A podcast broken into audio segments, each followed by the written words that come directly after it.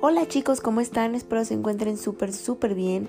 Eh, mi nombre es Sandy y estoy muy contenta de estar aquí con ustedes. El día de hoy me gustaría pues solamente comentar porque es importante ser una persona positiva en la vida.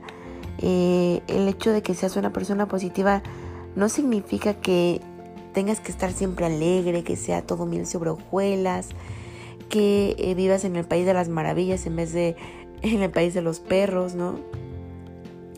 El ser una persona que eh, pues seas positiva, que veas las cosas bonitas, digámoslo así, es que elijas poner atención y el enfoque en lo bueno de, de tu vida dentro de la realidad para elegir solucionar los problemas y seguir adelante.